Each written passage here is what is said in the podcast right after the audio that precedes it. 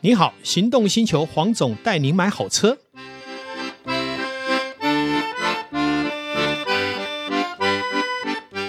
黄总带你买好车，又来到线上与全国听众一起来交流美好的幸福事。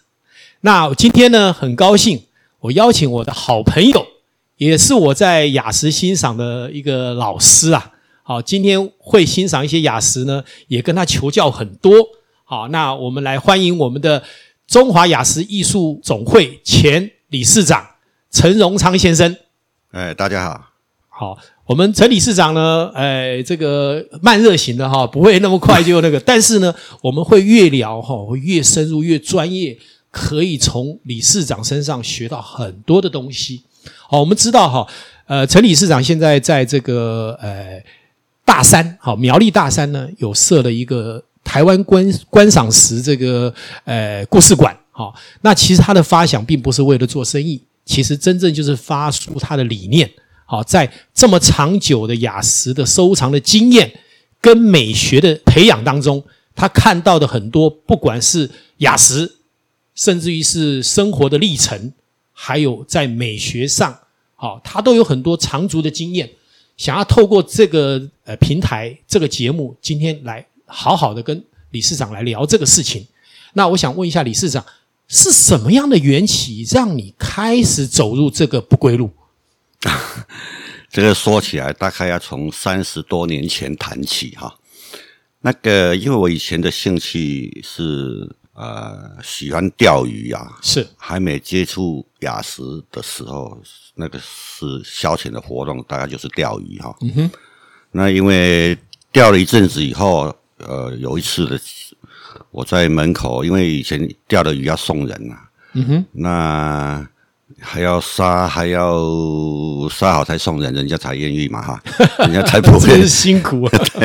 那我儿子那个时候国小三年级，是他看到说：“爸爸，你这样子好像太残忍了啊、嗯哼，你又钓它，又杀它，哦，然后又吃它，这样子哈、从那天开始，我就把所有的钓具销毁。哎啊呦，佛心那刚好有个机缘，在我的仓库整地的时候，嗯哼，挖到一颗贝类化石，啊哦现在还留在我的馆藏里是面啊、是，也是在苗栗吗？在苗栗，在我、哦，OK 因为我我是开工厂的，啊是是是，那那颗石头开始，我就拿去拿做台座，做台座了以后嗯啊、我就让他竹南一个黄先生那边做台座。嗯，那那个人啊，那个是我称他是师傅哈，是那个人是在做台座的，是嗯就石头必须要有一个台座，把它支撑起来，让它站站立起来哈。是啊，就像我们人家需要穿鞋子一样嗯哈。那他是在捡石头的是，啊、从那个时候开始，我就开始跟着他到河边。啊，到山上去开始捡石头，也算你的启蒙啊。对，从捡石头开始哈，从捡石头开始，是然后慢慢的的话，在产地啊就有些石馆，那我就到石馆到处去逛。那个时候我是啊、呃工厂要跑外面嘛，那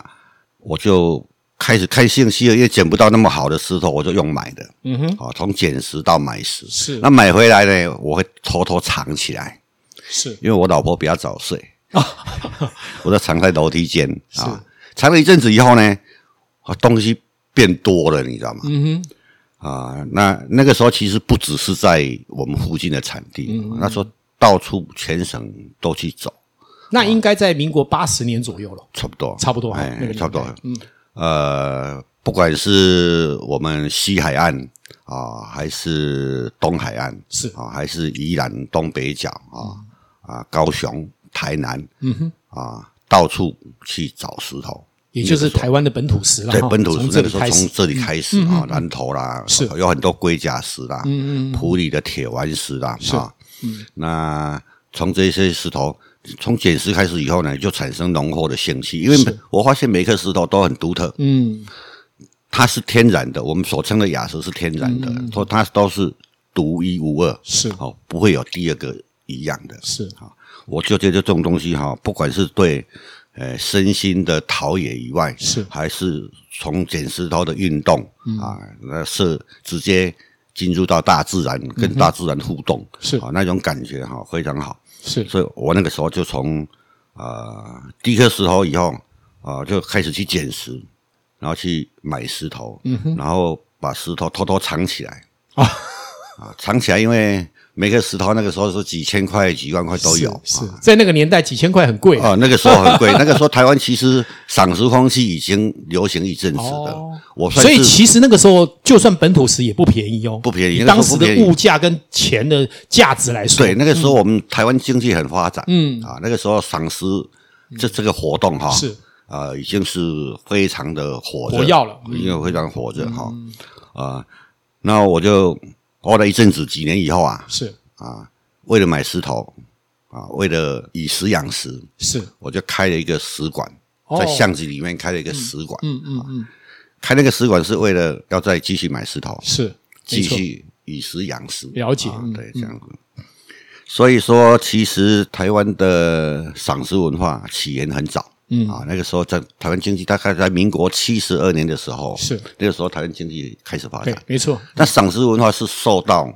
大概日本的影响，嗯啊嗯嗯，啊、当然是我们中国古代的各个年代啊、嗯比如说唐朝啦，是啊，清朝都有一些赏识名家，没错但是台湾的赏识文化基本上大部分是受到日本，因为日本起源也算蛮早的。哦了解，日本影响比较大，嗯，对对对。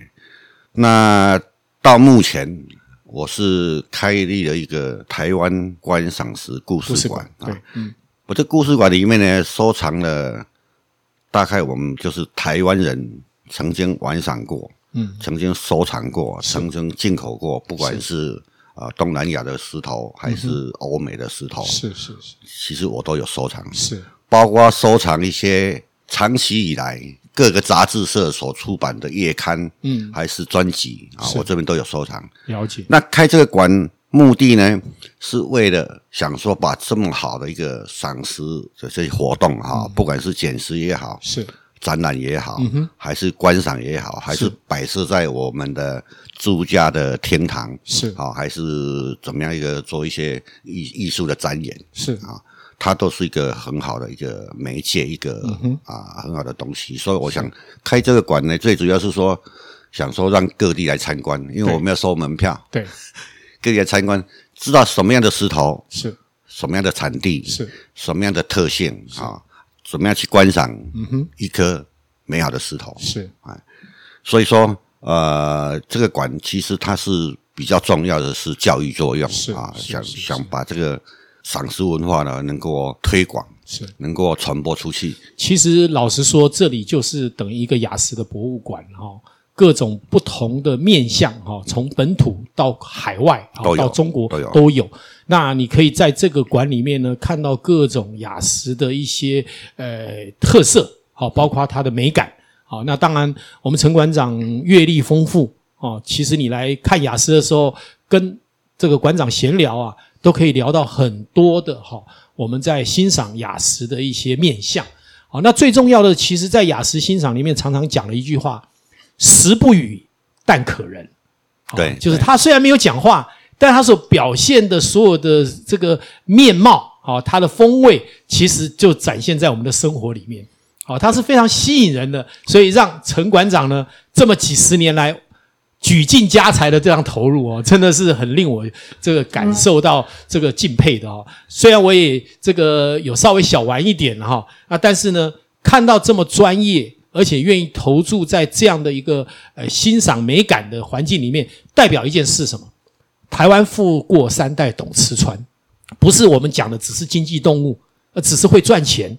那其实会赚钱的人很多，我们不见得会欣赏他，但是我们碰到哎会赚钱，又懂得欣赏艺术，而且还愿意开一个这样的馆来做推广的时候，那对我们来讲，这就是什么？我们讲的优质的台湾人。台湾人绝对不是只是这拿个钱赚个钱，然后随便乱花乱用，而是懂得把钱放在什么？放在我们的生活里面，好、创造我们的美感。这也是为什么说要特别的来采访我们的陈馆长，是不是有可能来谈谈，在你收藏这个雅石的过程里面，有没有看到那种惊人的价格，或是特殊的人性？你觉得可以利用这个短短的一两分钟来聊一下？嗯，好。啊、至于说价格方面呢，其实台湾的价格本来都不错啊，就是是台湾的石头，嗯，但是差不多在一九九八年的时候，是啊，我就常常进出大陆嗯，啊。然后在二零零八年的时候，是啊，也去印尼。是那目的呢，就是说从那边啊进口一些不一样的石头，因为每个产地的特色都不一样。哦对，台湾有台湾的地层，有台湾的观赏价嗯值，没有错台湾的特色。嗯，那大陆因为地广物博，是它那边的东西其实也很也很丰富棒，，对，嗯非常丰富啊。那一九九八年起，我在大陆大概每一年会进出差不多有八到十次左右。哦，几乎那每个去月了去什么？去找石头。嗯那个时候其实呃，我们后面下一集再谈那个台湾对大陆的食物影响对大陆的影呃响。对对对这我一们也集再一定要先来谈谈谈价格问题是啊。当初台湾人去找我，八年到十年就有台湾的一些赏识名家，是赏识的开发者，嗯，他到大陆去啊。那个时候，譬如讲说，哦，我们啊、现在很行的彩陶石，嗯，那个时候他们去到产地的时候，是用一块石头大概一块钱人民币买的， 大概一块钱人民币买 的，去买的，因为他到产地是河床看到这个石头啊，然后叫当地的农民啊，就是工钱了。工钱 去河床把石头搬到岸上来，让就变我他来的了挑，我挑到一颗喜欢给我给你一块钱啊。哦，那些那个那个那个年代啊，嗯呃，大概是应该是在一九九五年左右啊， 1995呃嗯哼类似差不多是是那个时候，那一块一块钱啊，差不多然二后十七八年前，把它运到台湾来的时候，嗯那个石头是一块可以卖到几千几万块的。哇，好那个时候获利千倍算，当初的时候选择性很多，嗯，因为当初一开发的时候，它整个村庄其实都都变有钱人，你知道吧？对没错我后期一九九八年去的时候，他们房子都翻新了。是厉害厉害厉 害，所以块也是钱刺激经济呢。一块钱，我跟你讲哈，但是到后来过了一两年以后啊，他甚至一块石头他敢卖到一百万的美金啊，开价美金啊。是当然台湾人没有不会那么笨了、啊不会把它买回来。是是是是啊，但是呢，这个整个过程里面呢、啊因为我一九九八年去的时候，那个时候啊、石头市场已经形成了，是是大陆的石头市场已经形成是了。最早的市场是在柳州，了解，柳州各地的产地一开哈始，嗯哎，都到柳州来。那边石头市场大概有三到五个是啊啊、那个时候我们买石头啊啊非常疯狂，因为是到大陆的时候，他们刚刚开发，而且那个时候他们经济还没发展，是，那一块石头几块、嗯，几十块是啊，一两百块就可以买到很好的，是是是，但拿回来台湾卖，那个时候台湾价格好。对啊，当时经济也好，但是后来，呃，那个一块钱两块钱买的石头，我我曾经有个朋友啊，大陆的朋友哦是，他还是后期的哦，是，他说我这块石头我买了一百块人民币，哎 呦，啊但是呢，我要卖你一万，嗯他卖我一万啊，他跟我讲说他买一百块，他卖我 一万，当然石头是根据条件哈对，不是说每个石头也不是称重量的，对，一时一价，对它根据它的条件哈、比如说它的执行色是，它的内涵是啊，它的韵味啊，它所表达的内涵的主题啊，是一个很好的那个哈、嗯那那这样的话呢，啊，后来价格大概可以乘上一百、两百这样子哇，几百倍哎啊，几年以后啊对对啊对对。